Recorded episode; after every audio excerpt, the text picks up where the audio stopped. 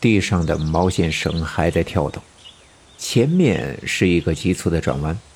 我爸爸呀，记得这个转弯，这便是自己刚到井底，进入这个横向隧道没几步的时候遇上的那个急转弯。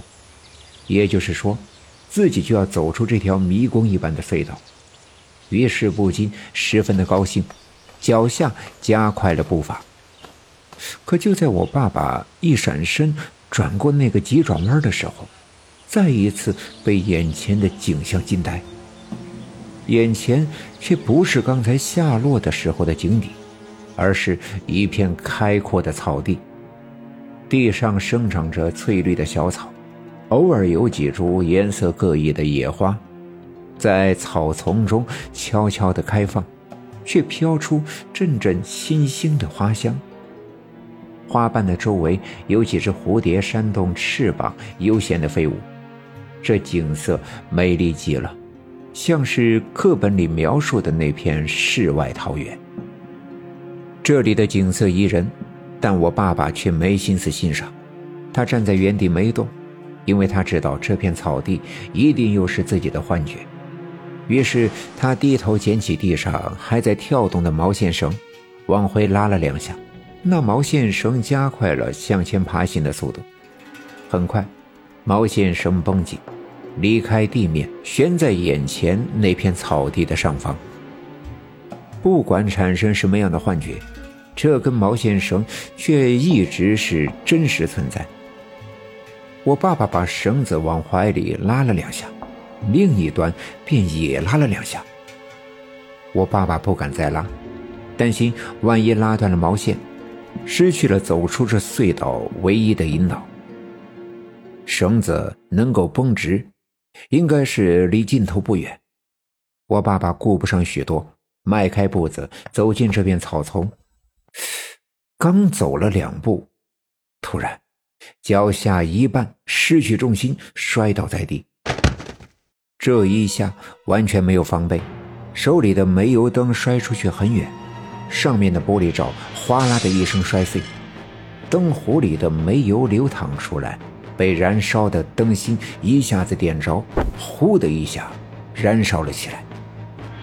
煤油灯极易燃烧，眼前的这片草地迅速的被火焰吞没，火越烧越大。我爸爸吓得赶紧爬起身，连忙往后退去，跳回到隧道之中。突然。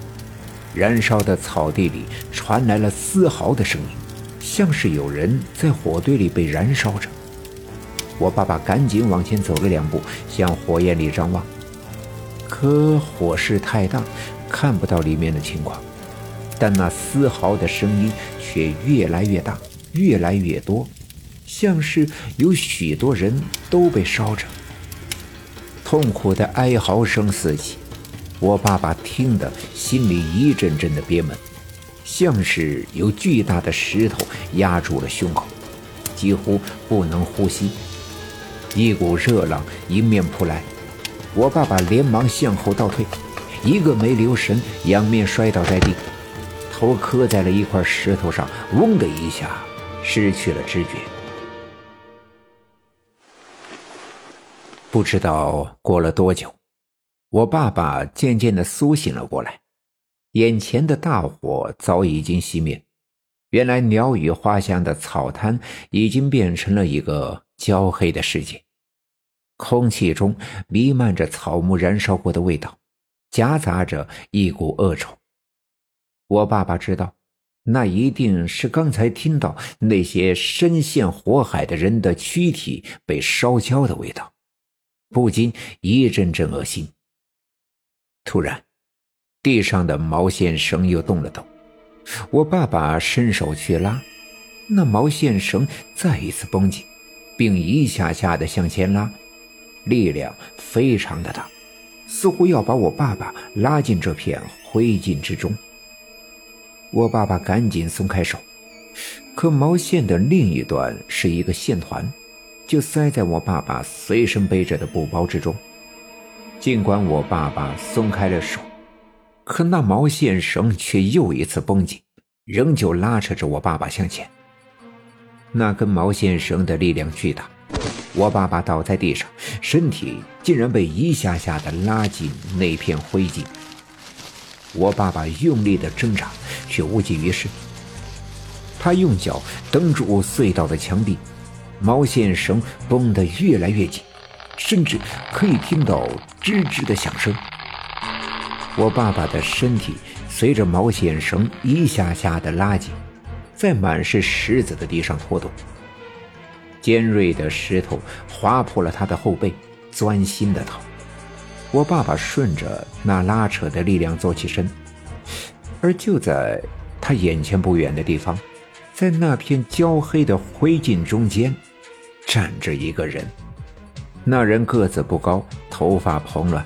身上的衣衫褴褛，消瘦的脸庞上肌肉纠结在一起，也正是他双手正抓着那根毛线绳，一下下的用力拉扯。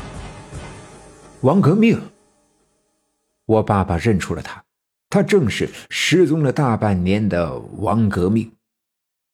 看到了王革命的这一刻，我爸爸的心情十分的复杂，说不清是同情、伤感。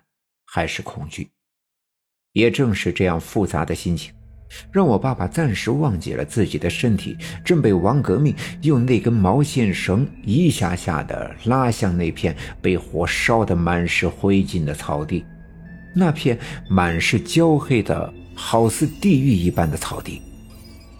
后背被石子划破的地方还在疼痛，相信已经在流血，而我爸爸。却好似失去了知觉，两只眼睛呆呆地望着眼前的王革命。